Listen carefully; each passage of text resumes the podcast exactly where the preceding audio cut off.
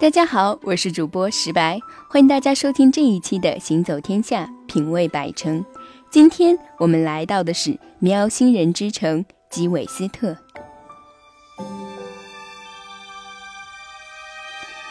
在美国神话传说中，常常提到，在海和天之间有一个宠物天堂，我们心爱的宠物猫去世后，可以在那里得到安息。石白今天将带大家去美国最南端的喵星人宠物天堂基韦斯特，去感受那里的人对猫的喜爱之情。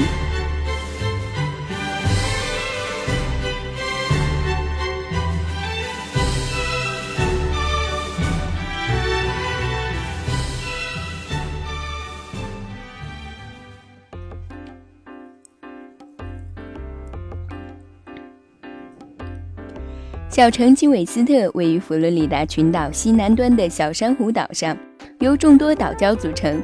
如果交通畅通，从基韦斯特出发到最近的大城市迈阿密，需要大约三个半小时的车程。从迈阿密出发，一路沿海，四十二座跨海大桥将基韦斯特相隔遥远的小岛与大陆相连。其中最长的七英里大桥 （Seven Mile Bridge） 长达十一多公里。这条路在晚上是全美最危险的道路，而在白天则是全美最美丽的道路。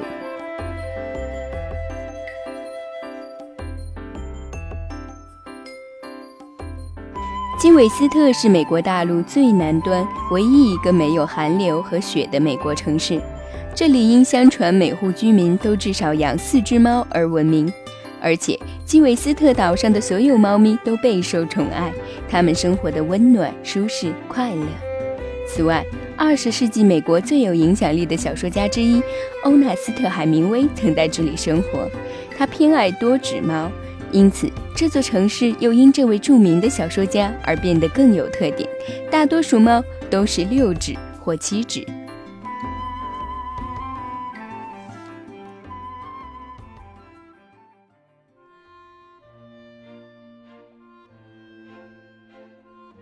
夕阳西下，我乘车来到基韦斯特。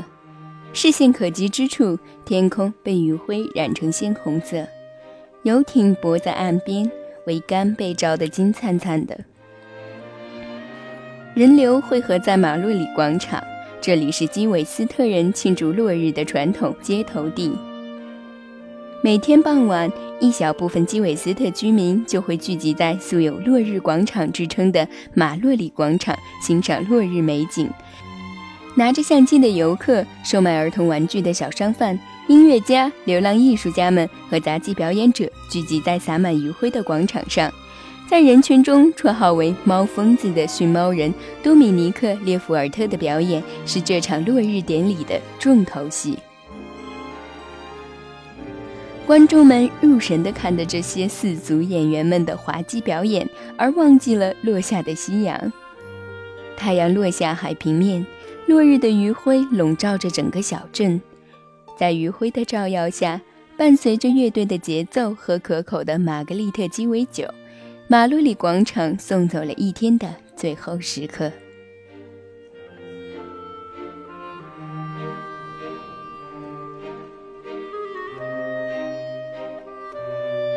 今晚，多米尼克的小演员们耍脾气，没能应观众们的热情要求继续表演，而是撵着傲慢的步伐跳下了舞台。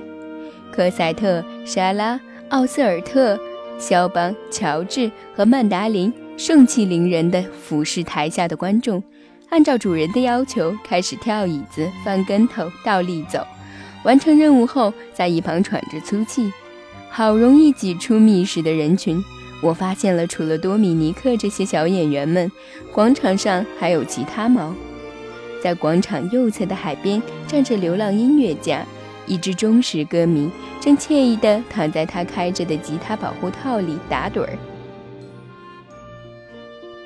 在广场左侧卖饰品的女售货员的桌子上，一只毛茸茸、带有三种毛色的顾客正在各种饰品上嗅来嗅去。他脖子上挂着一个小牌，上面写着“此物不售”。从马洛里广场出来，我沿街前行。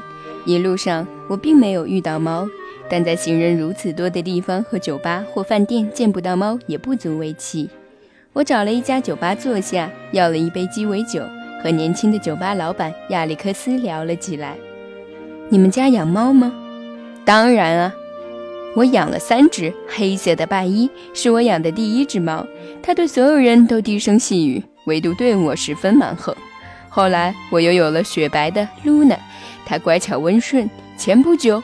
我从动物庇护所给露娜带回一只棕黄色的猫作伴儿，我叫它比克谢里，它们相处得很和睦。我下榻的小旅馆也养了几只猫，它们一直给我作伴儿，直到第二天早餐前。早餐后，我出发前往基韦斯特最有特色的猫咪博物馆，也就是著名的海明威故居博物馆。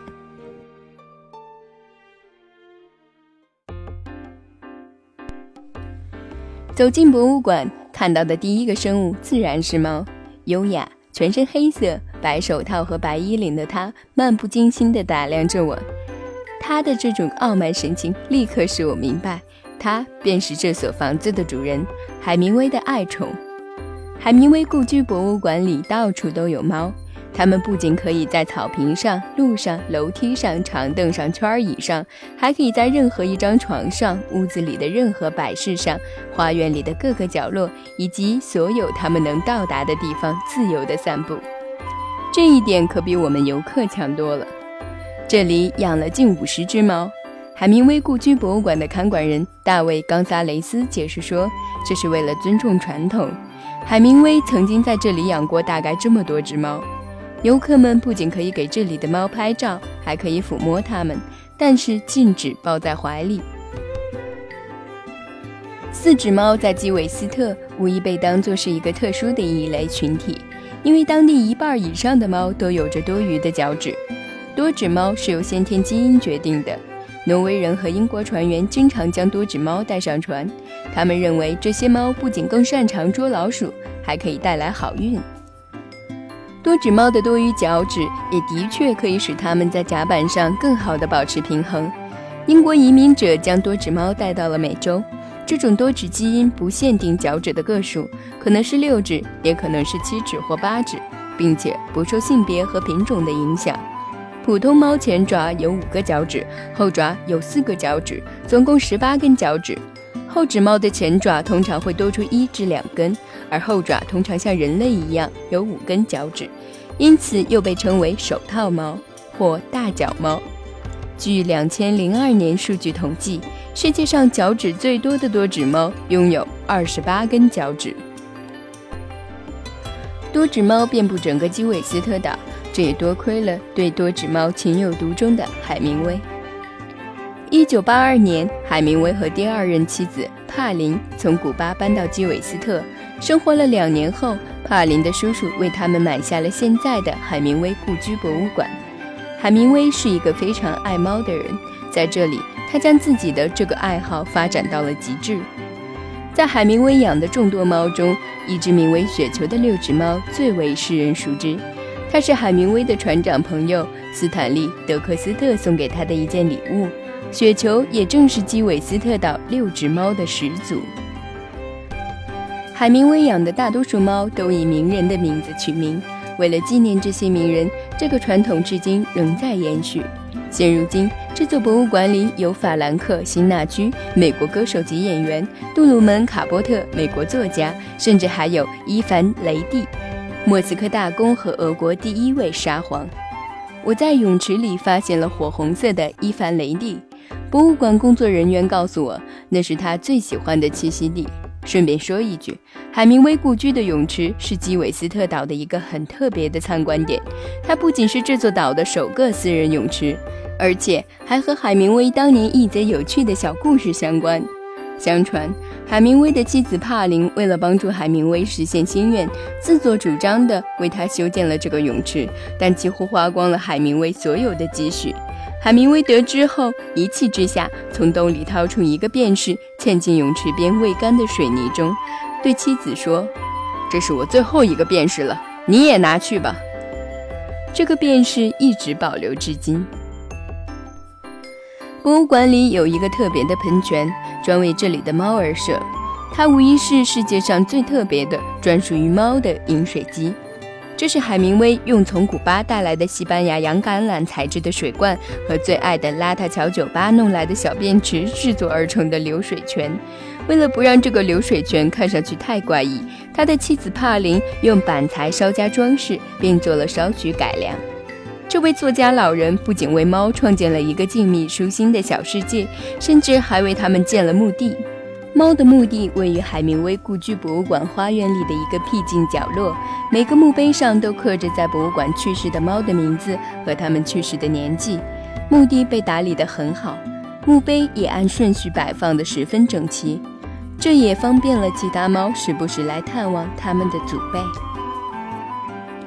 基韦斯特岛上的猫不仅生活的幸福，而且长寿。兽医博士艾迪克拉克会定期对当地的猫进行体检，而且每周都要为它们清理掉身上的跳蚤、虱子和寄生虫。每年都要对所有的猫例行必要手术。艾迪克拉克坚信，基韦斯特岛上的猫是世界上最幸福的猫，因为它们确实享受到了比其他地方更好的医疗保障。博物馆里的猫甚至还受到专门保护。二零零五年，一位博物馆参观者提出，希望可以适当对这些猫予以更好的保护。此后，联邦政府通过司法程序将这些猫认定为博物馆的陈列品，并受到动物保护协会相关法规的保护。需要特别提到的是，这些猫的生活没有因政府的过分关注而受到干涉，它们仍旧可以自由漫步、且以酣睡，不顾及身材而放肆地尽享美食。负责照看博物馆猫的动物保护协会代表还曾在报告中提到，他们支持基韦斯特岛发展让肥胖、幸福、慵懒的猫相伴的旅游项目。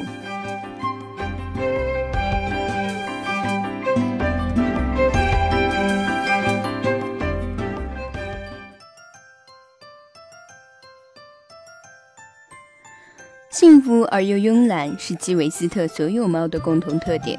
它们不戴项圈，悠闲地自由漫步，或是沐浴着清晨明媚的阳光，在台阶上闭目养神，或是在午后的树荫下安然地呼呼大睡。在这里，你经常能看到中年妇女们搬着小凳子坐着闲聊，两只胖胖的猫静静地横卧在一旁作伴。我很好奇，这个城市的流浪猫会不会很多呢？我从没在我们这里见到过到处流浪的猫。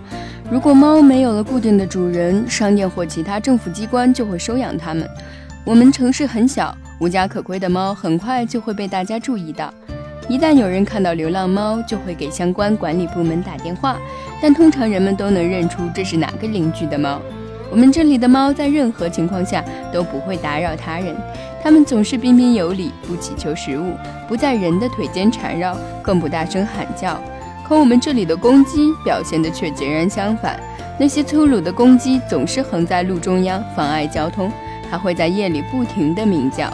这里是猫岛，但这些霸道的公鸡侵略者好像要霸占这里。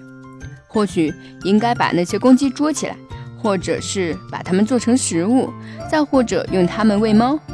我打趣儿地说：“你说什么呢？这里禁止捕杀，伤害它们。我们当地有个笑话。”要想赶走公鸡，就用冰块砸它们，因为等到了警察局，证据也已经融化了。但不可否认的是，这些公鸡也的确功不可没。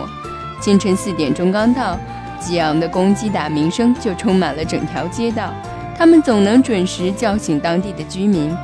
基韦斯特岛上有多少只公鸡不得而知，但民间相传这里。至少有成百上千只猫，所以显然人们还是更爱猫啊。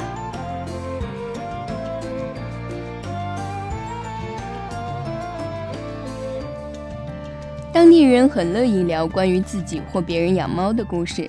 金杰是当地一家咖啡店的女服务员，她说，两年前她每天上班都会路过一家店面。店面台阶上的藤椅上总是躺着一只慵懒的黑猫，但突然有一天，他发现店面玻璃上贴出了出售广告。当时我想，这家店面出售后的这只黑猫肯定不能在这个地方待了。很快，出售广告被拿掉了，店面又有了新的雇主。但令我意想不到的是，这只黑猫还每天悠闲地躺在原来的藤椅上。原来这家店是和这只猫一起出售的，这是购买合同上必须接受的条款之一。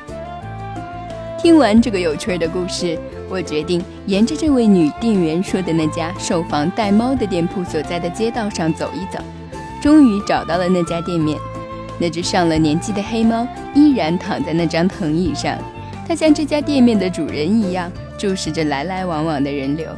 大概它生命的最后一刻也会在这张藤椅上度过吧。